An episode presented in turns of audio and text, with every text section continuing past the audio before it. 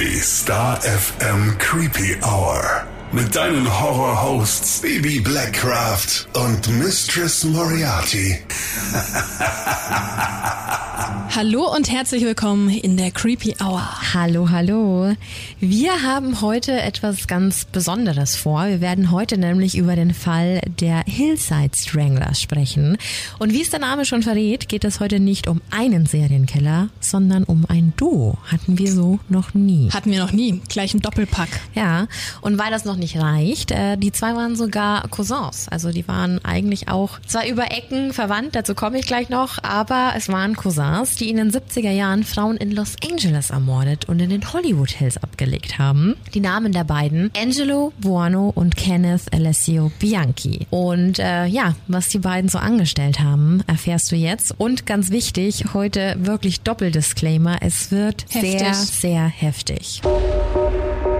Warnhinweis. Der nachfolgende Podcast beinhaltet Themen wie Mord, Gewalt und Sexualverbrechen und ist deshalb für Zuhörer unter 18 Jahren nicht geeignet. Der Inhalt könnte Zuhörer und Zuhörerinnen verstören oder triggern.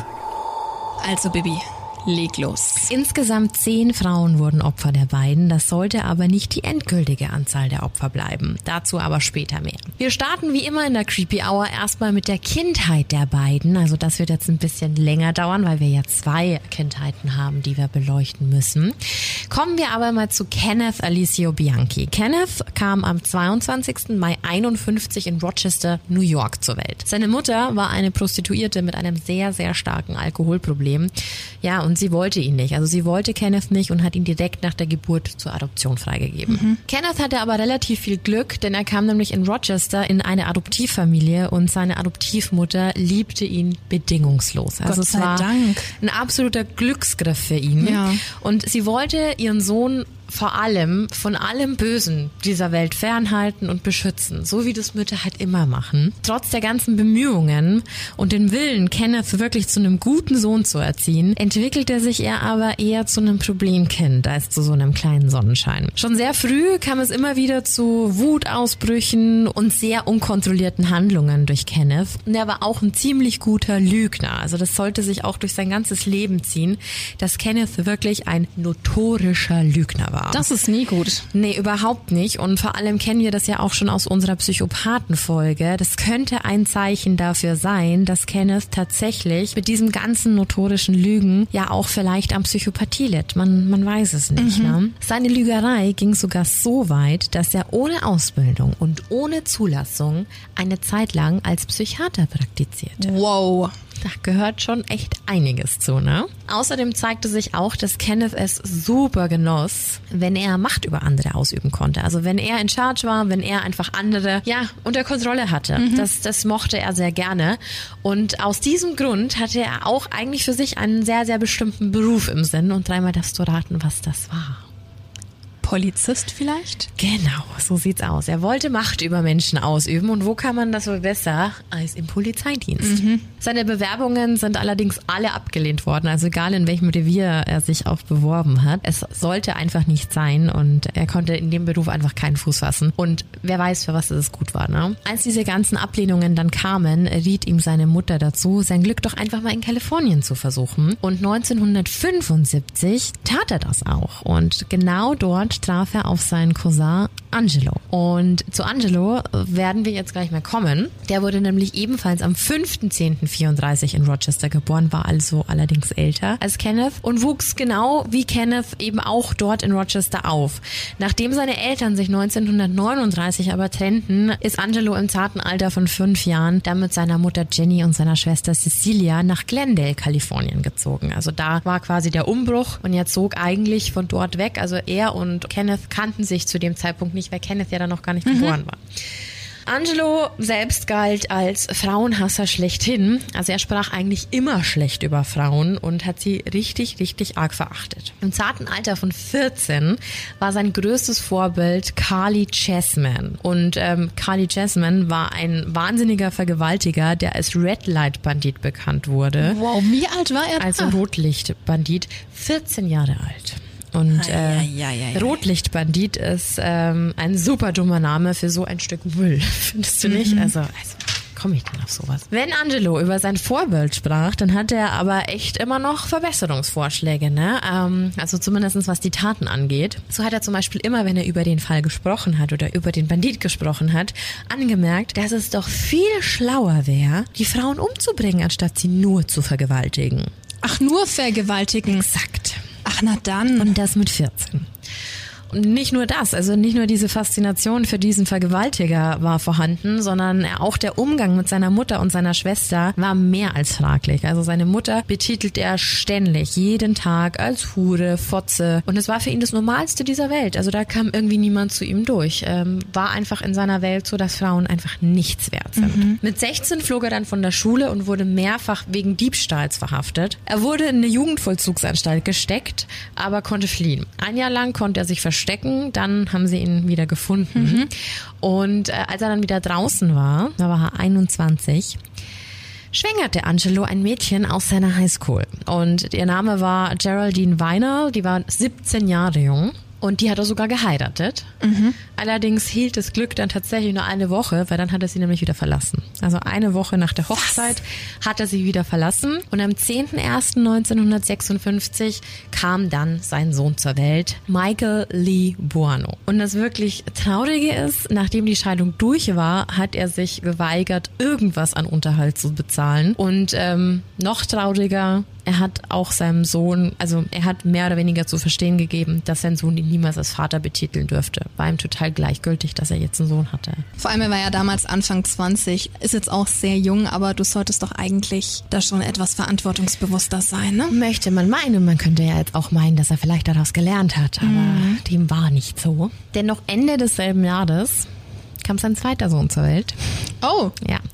Angelo Anthony Bono, der dritte. Und mit der Mutter des Babys blieb er aber zusammen, also das war eine neue. Ihr Name war May Catherine Castillo und auch die hat Angelo geheiratet. Also mhm. wirklich in einem sehr, sehr jungen Alter, schon zweimal verheiratet und zwei Kinder von zwei Frauen. Schon ordentlich. Mit ihr, mit May, blieb er aber relativ lange zusammen, bis 1962. Und, ja, doch eine ähm, Zeit, ja. Ja, und insgesamt hat die vier weitere Kinder von ihm zur Welt gebracht. Okay. Also das heißt, Hast du mitgezählt? Sechs Kinder. Ganz genau. In der Zeit, in dem also diese vier Kinder geboren wurden, kam Angelo auch immer wieder ins Gefängnis für kleine Verbrechen. 1964 dann eine echt fast unaussprechliche Situation. Angelo war zu diesem Zeitpunkt 30 und Mary, also seine Frau, reichte die Scheidung ein. Mhm. Der Grund? Sein absolut perverser Sexualtrieb. Also er hat Mary regelmäßig vergewaltigt, immer und immer wieder und das ohne Rücksicht auf sie, logischerweise, wenn er sie vergewaltigt, oder auch auf die Kinder zu nehmen. Nein, die waren dann nicht dabei, die oder? Die haben das mit ansehen müssen.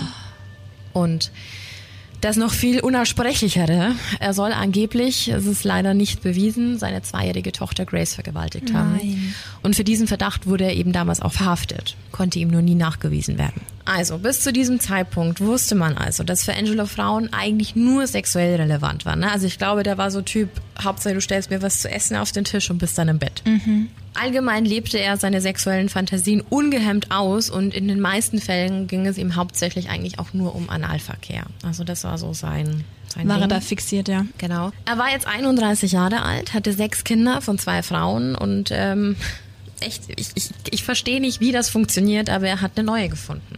Tatsache. Die Tatsache. Die 25-jährige Nanette Campina und die war alleinerziehende Mutter und hatte zwei Kinder. Also die hat die bereits in die Beziehung mit reingebracht. Oh mein Gott, vor allem stell dir mal vor, du kommst mit jemandem zusammen und weißt nicht, dass der andere Frauen vergewaltigt hat, dass der Kinder missbraucht hat und oh Gott. Exakt.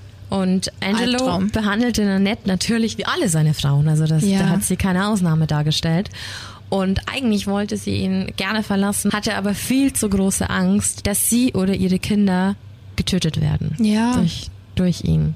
Ja, wenn er so krank drauf ist. Total. 1967 gab es dann wieder eine Anzeige wegen Autodiebstahls. Da wurde er verhaftet und eigentlich hätte er dann ein Jahr wieder ins Gefängnis gemusst. Hm. Weil seine Familie aber mittlerweile so groß war, meinte der Richter, es wäre doch besser, wenn er Bewährung bekommt, um dann für die Familie zu sorgen. Ja, der war gut. Hat er natürlich Scheiße. nicht, ja. Und auch aus dieser Beziehung, also aus dieser neuen, aus dieser dritten Beziehung, entstanden bis 1969 zwei weitere Kinder. Na gut, du musst aber mal überlegen, wenn der ja Stück für Stück immer die Frauen vergewaltigt hat. Die Pille wurde, wann war es, 1961 mhm. rausgebracht. Dann ist ja auch die Frage, wer hat überhaupt Zugriff darauf. Mhm. Aber davor, du hattest ja damals als Frau gar keine Möglichkeit, ja. irgendwie zu verhüten. Ja, kein Wunder. Absolut. Und also sind wir jetzt bei acht Nachkömmlingen, ne? Acht Kinder, für die er eigentlich sorgen müsste. Mhm. Und das Schlimme ist, Angelo fing dann an, ich habe ja erwähnt, dass Nanette zwei Kinder mit in die Beziehung brachte. Mhm. Und er hat angefangen, ihre 14-jährige Tochter, die ja nicht von ihm war, zu missbrauchen. Also doch, was ich vorhin ja. vermutet hatte, ja. Und vor seinen Freunden gab er halt echt an. Nein, hat er nicht. Ja. Hat er nicht. Ja, dass er sie zur Benutzung auch an seinen Sohn weitergereicht hätte. Nein. So ein widerlicher Mann, oder? Also schon schlimm genug, dass er die Tochter vergewaltigt. Äh, dann. Ein richtig, richtig widerlicher Mann. 1971 nahm Nanette dann allen ihren Mut zusammen und das muss man so sagen. Du musst ja um dein Leben bangen, wenn du dich entschließt, so einen Mann zu verlassen. Ja. Hat sie aber dann getan und sie hat ihn verlassen. Und ein Jahr später hat er dann tatsächlich nochmal geheiratet. Aber es hat niemand aus seinem Umfeld, also Freundes- oder Bekanntenkreis, da irgendwas gesagt? Nein. Nein dass der die Kinder Nein. missbraucht? Also ich greife jetzt mal vor, das würde eigentlich später noch kommen, aber er wurde nie deswegen benannt. Nee. Kein einziges Mal. Schweine. Ja. Und wie gesagt, er hat nochmal geheiratet. Äh, zu dem Zeitpunkt war er dann 38 Jahre alt und seine Frau Deborah Tyler hat tatsächlich auch nie mit ihm zusammen gewohnt. Also Glück für sie. Und äh, bis damals haben die sich auch nie scheiden lassen. Ganz seltsam. Komisch. Ganz, ganz seltsame Konstellation. Und Angelo hat dann irgendwann zwischen 72 und 75 einen Mitbewohner aufgenommen bei sich. Mhm der ihn zum Beispiel dabei erwischt hat, wie er masturbiert hat, als er äh, aus dem Fenster Schulkinder beobachtet hat. Ach. Und die Mitbewohner hat Angelo auch ganz stolz erzählt, dass er mal seinen Sohn dazu gezwungen hat, seine Tochter anal zu vergewaltigen. Also der Doppeldisclaimer ist heute wirklich angebracht. Stopp, der hat erzählt, dass er seinen Sohn gezwungen hat, seine Tochter anal zu missbrauchen. Exakt. Das musste er erst mal sacken lassen. Ja. Zustände, die kann sich niemand, ich hoffe wirklich niemand auf diesem Planeten vorstellen. So schlimm ist das. Ich bin sprachlos. 1975, also mit 41 Jahren, zog Angelo dann in sein eigenes Heim. Also der hatte dann keinen Mitbewohner mehr und hat im hinteren Teil des Hauses eine Polsterei eröffnet. Mhm. Er hat bis dato dann immer noch vergewaltigt, misshandelt. Er hat nach wie vor Frauen behandelt wie Dreck. Er hat dann zu diesem Zeitpunkt, wie gesagt, er war 41 Jahre alt, auch immer wieder Teenager-Mädchen dazu bekommen, dass die sich in ihn verliebt haben. Ich weiß auch nicht, er sah jetzt auch nicht besonders gut aus. Ha, er hat es irgendwie hinbekommen, dass sich Mädchen reihenweise in den verliebt haben. Und er hat super viele Teenager-Mädchen auch geschwängert, die Bitte? teilweise die, die Kinder dann wieder verloren haben. Mhm. Das ist Wahnsinn. Ich habe die komplette Akte von dem Mann auf. Der wurde in Jahren quasi aufgezeigt, mhm. seine komplette Timeline, mhm. was wann, wie, wo passiert ist. Und das kann sich kein Regisseur ausdenken. Das ist irre. Aber mit 41, also ich bin grundsätzlich jemand, ich habe nichts gegen große Altersunterschiede, also ganz egal, ob die Männer älter sind oder die Frauen, aber das ist ja weg von der Norm. Also das könnten ja alles seine Kinder sein, das Nein. geht gar nicht. Absolut. Ja, nicht. das geht überhaupt nicht. Ja, aber wie gesagt, das Schlimmste, was du vorher schon angesprochen hast, er wurde einfach trotz Misshandlungen, trotz Missbrauch, also alles, was er angestellt hat, er kam damit durch und wurde nicht verurteilt. Für, kein, ein, für keine einzige Vergewaltigung bis zu diesem Zeitpunkt. ist doch Wahnsinn, oder? Ja, was sein Umfeld wahrscheinlich genauso ja. krank drauf war. 1975 dann knüpfen wir mal kurz an die Geschichte von seinem Cousin an, von Kenneth. Der kam nämlich zu diesem Zeitpunkt in die Stadt nach Los Angeles und das Schicksal nahm seinen Lauf. Also wir haben also zwei sehr, sehr gestörte Männer. Einmal Kenneth 25, Angelo 41, also da war ja wirklich schon ein Altersunterschied mhm. dazwischen, die sich anscheinend gesucht und gefunden haben. Also nur mal so fürs Protokoll, Kenneth war nur vier Jahre älter als der erstgeborene Sohn von Angelo. Also auch diese Konstellation eigentlich total verrückt. Vor allem, weil er ja seinen eigenen Sohn dann noch zu bestimmten Taten gedrängt hatte und mit dem anderen hatte er sie dann durchgeführt? Ja, wie gesagt, also die beiden, die verstanden sich auf Anhieb total gut und so kam es, dass sie sogar 1976 äh, gemeinsam nach Los Angeles zogen. Und die beiden fühlten sich tatsächlich wie Seelenverwandt. Also wenn du mal nimmst, der eine notorische Lügner und der andere Frauenhasser, Match made in hell, würde ich mal sagen. Ne? Also die haben sich schon ergänzt in ihrer kranken Welt. Vor allem, er hätte ja auch theoretisch sein eigener Sohn sein können. Hätte er. Ja. Aber nun gut. Kenneth war ja jünger und sah zu Angelo auf, leider Gottes, und äh, bekam den sadistischen Umgang seines Cousins mit Frauen halt mit, natürlich, wenn du mit jemandem zusammen wohnst, und hat sich davon halt total beeinflussen lassen. So wurde 1977 dann eine Idee der beiden geboren. Es kam eigentlich alles so, weil Kenneth das Geld ausgegangen ist. Also der hatte halt keinen Job, hatte wenig Geld und dann sind sie halt so rumgesessen und haben überlegt, was sie denn machen könnten. Mhm. Und da kam Angelo dann eine Idee. Die beiden könnten ja Frauen im Milieu für sich arbeiten lassen und Prostituierte laufen zu haben, war ein einwandfreies Geschäft, also Angelos Meinung nach. Ne? Aber der hatte doch seine, ach nee, der hatte ursprünglich die Polsterei, Ur aber die sind ja weggezogen. Genau. Und ähm, ja, und nochmal eine aufmachen oder in dem Bereich zu arbeiten, das ist jetzt für die war das ne? eigentlich ganz, ganz cool, weil sie so meinten, ja, Frauen sind ja eh für nichts anderes Ja. da und äh, lassen wir die doch einfach für uns laufen. Also und sie haben versucht dann quasi so einen kleinen Prostituiertenring aufzumachen und am Anfang zwangen sie zwei junge Ausreißerinnen, ne, also das war nicht freiwillig, Ja. für sie anschaffen zu gehen. Und als die sich dann irgendwann aus dieser Situation retten und weglaufen konnten, war das für die beiden natürlich der Super-GAU. Zumal die eine noch, ähm, gutes Mädchen, das äh, Geld von den beiden geklaut hat, also das Zuhältergeld, hat Gut den gemacht. abgezockt, ja, fand ich auch, und ist halt weggelaufen. Und dann haben sie gemeint, okay, da muss jetzt irgendwie eine neue Idee her und dann haben die beiden halt wieder rumgesponnen, die zwei Masterminds und haben sich dann dazu entschlossen, eine Liste von Freiern zu kaufen.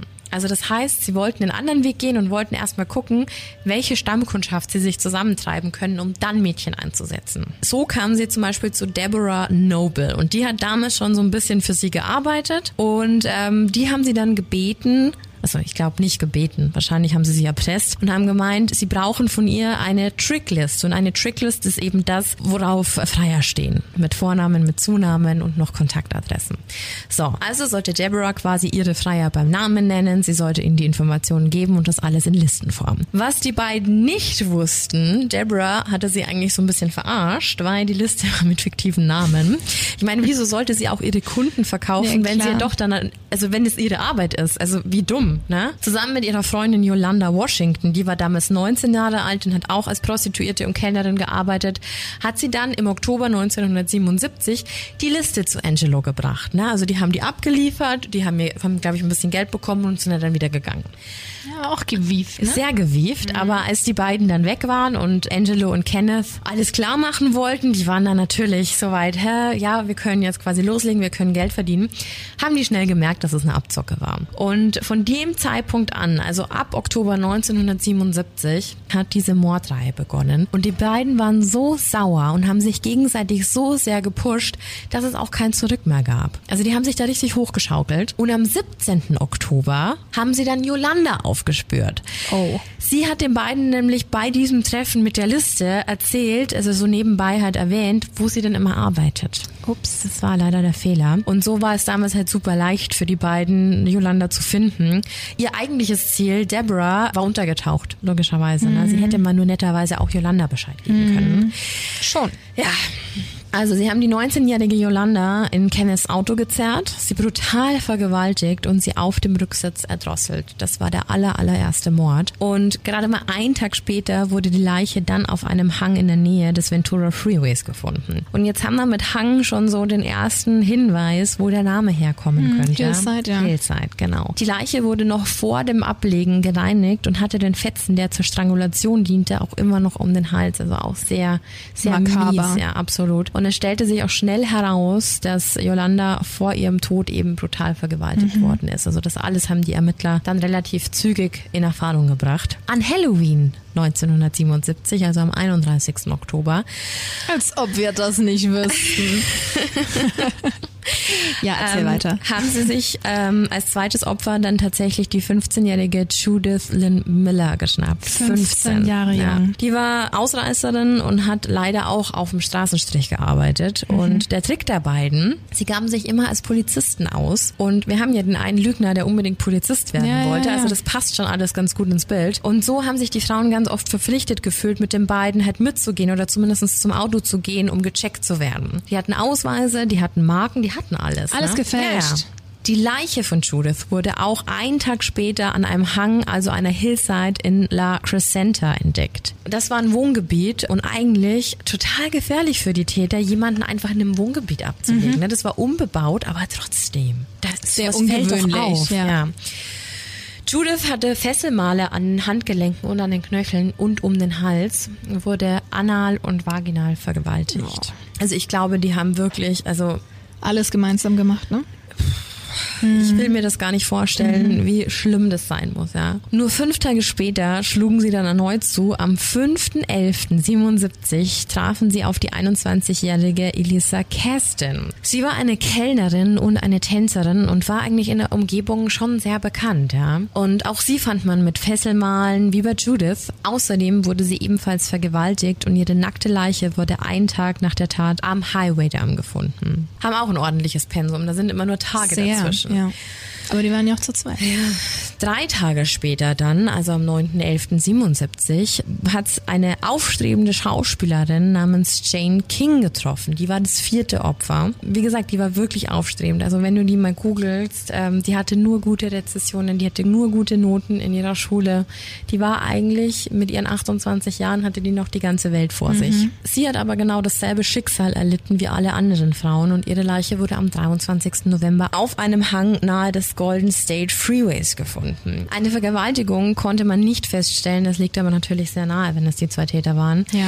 Die Verwesung war nämlich bereits so stark fortgeschritten, obwohl das 14 Tage waren. Also Oh, ging 14 doch so Tage schnell. lagen zwischen äh, Tötung und Fund. Ne? Na gut, ist ja auch eine warme Gegend. Ne? Ja.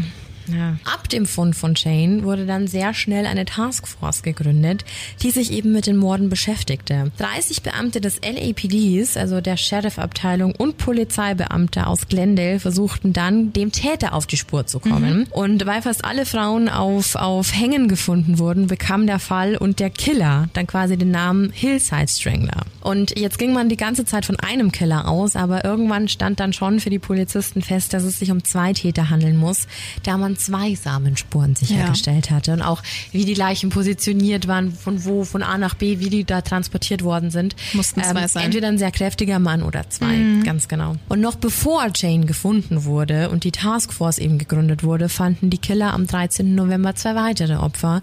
Und das ist sehr traurig. Das war nämlich die 14-jährige Sonja Marie Johnson und die 12-jährige Dolly Chapeder. Die beiden Mädchen waren Freundinnen und waren eigentlich gerade auf dem Weg nach Hause, als die zwei Killer sie an der Bushaltestelle ansprachen.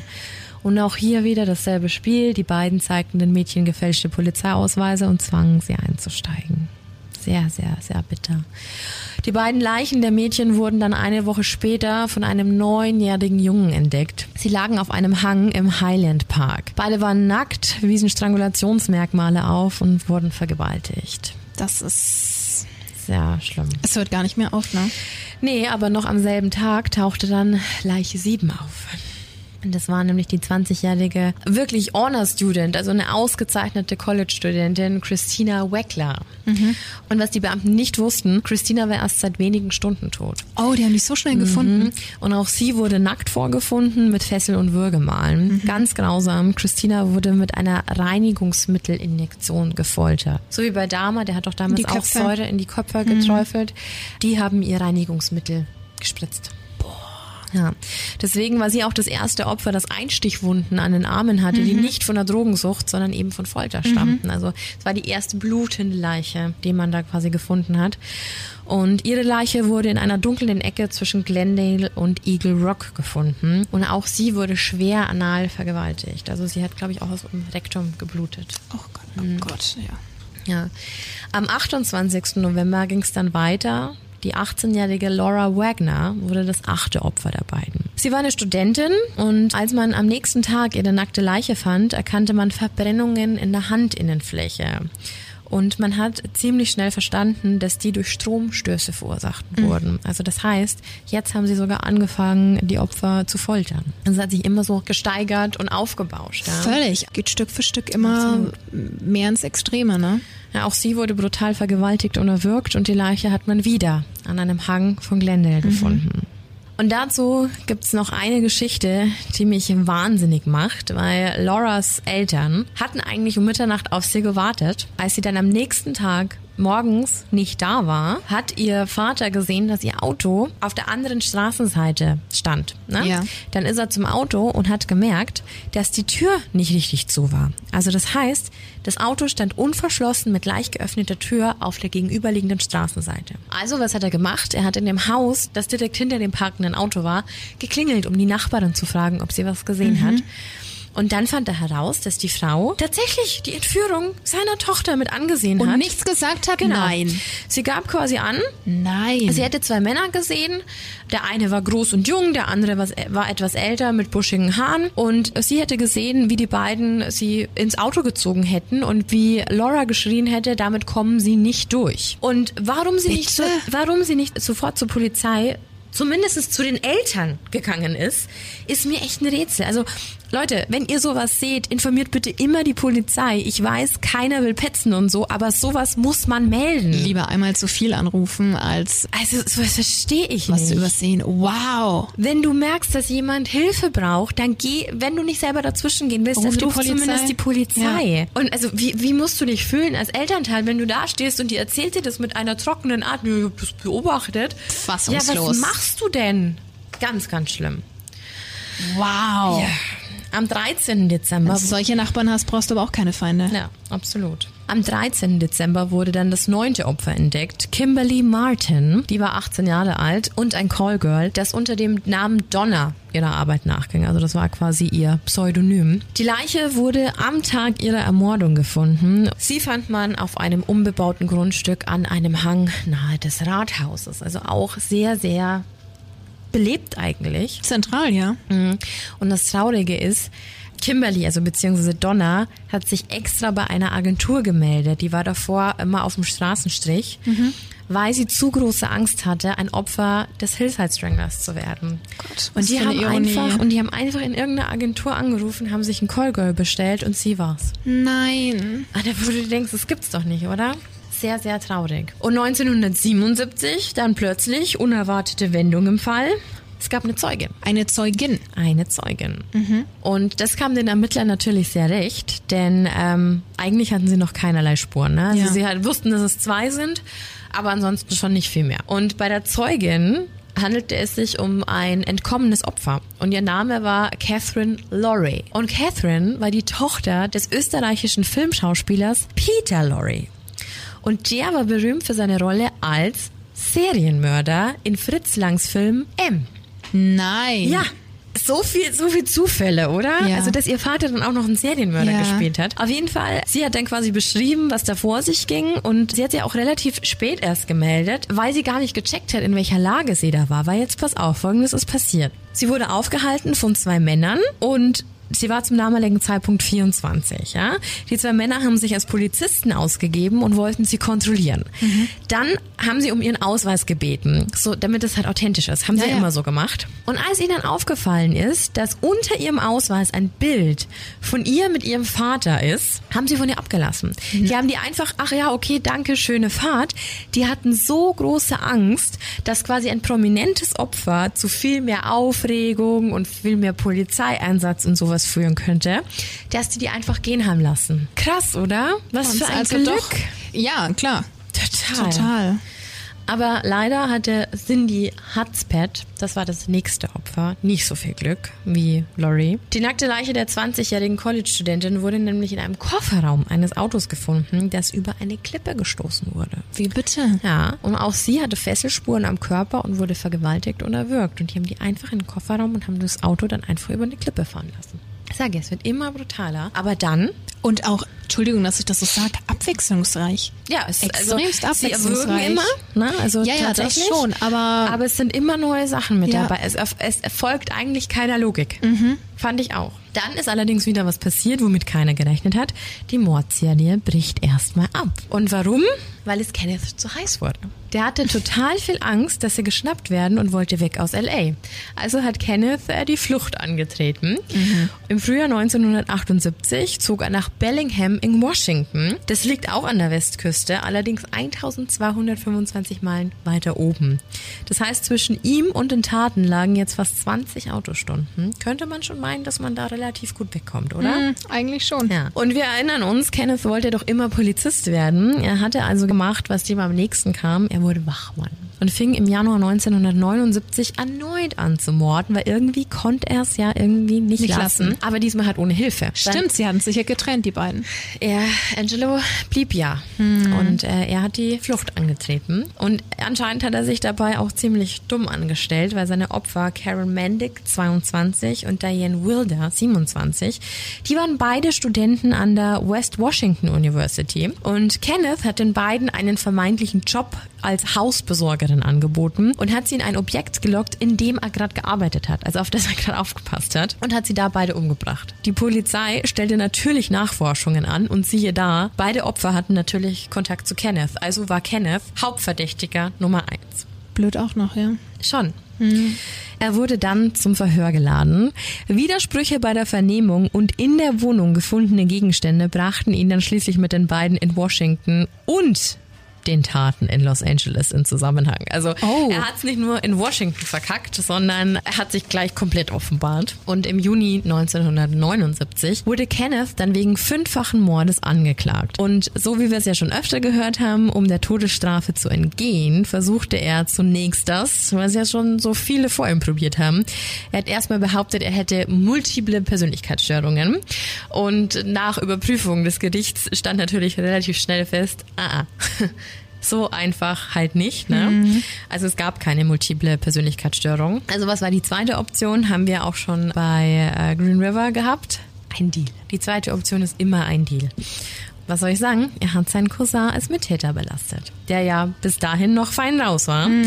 Und somit ist er der drohenden Todesstrafe entkommen. Am 22. Oktober 79 wurde Angelo dann als zweiter Täter benannt, logischerweise. Und daraufhin natürlich sofort verhaftet und für zehn Morde unter Anklage gestellt, was ja auch stimmen würde, weil zehn haben sie ja zusammen Genau, begangen. richtig. Im Juli 81 versuchte Kenneth dann aber nochmal, anscheinend hat er ein schlechtes Gewissen, im Gerichtsverfahren seinen Cousin rauszuhauen und hat dann so gemeint, ja, er wüsste jetzt gar nicht mehr so genau, ob das, was er der Polizei da über seinen Cousin erzählt hat, ob das der Wahrheit entspricht. Nein. Mhm. Und das führte dazu, dass sich dieses ganze Gerichtsverfahren einfach so dermaßen in die Länge zog, weil der Anwalt von Angelo hat sich da natürlich total draufgestürzt, wollte natürlich dann seinen Klienten raushauen. Ja, ne? ja, selbstverständlich. Der Richter allerdings hat das Ganze nicht für ernst genommen und hat sich natürlich trotzdem dem angenommen und dass Angelo natürlich bei den Taten dabei war. Trotzdem hat sich das Verfahren bis November 1983 gezogen. Ne? So lange. 79 fing das an. so Ja. lange. Also der Prozess rund um die beiden entwickelte sich zum bis dahin teuersten Verfahren des kalifornischen Justizsystems. Oh, spannend.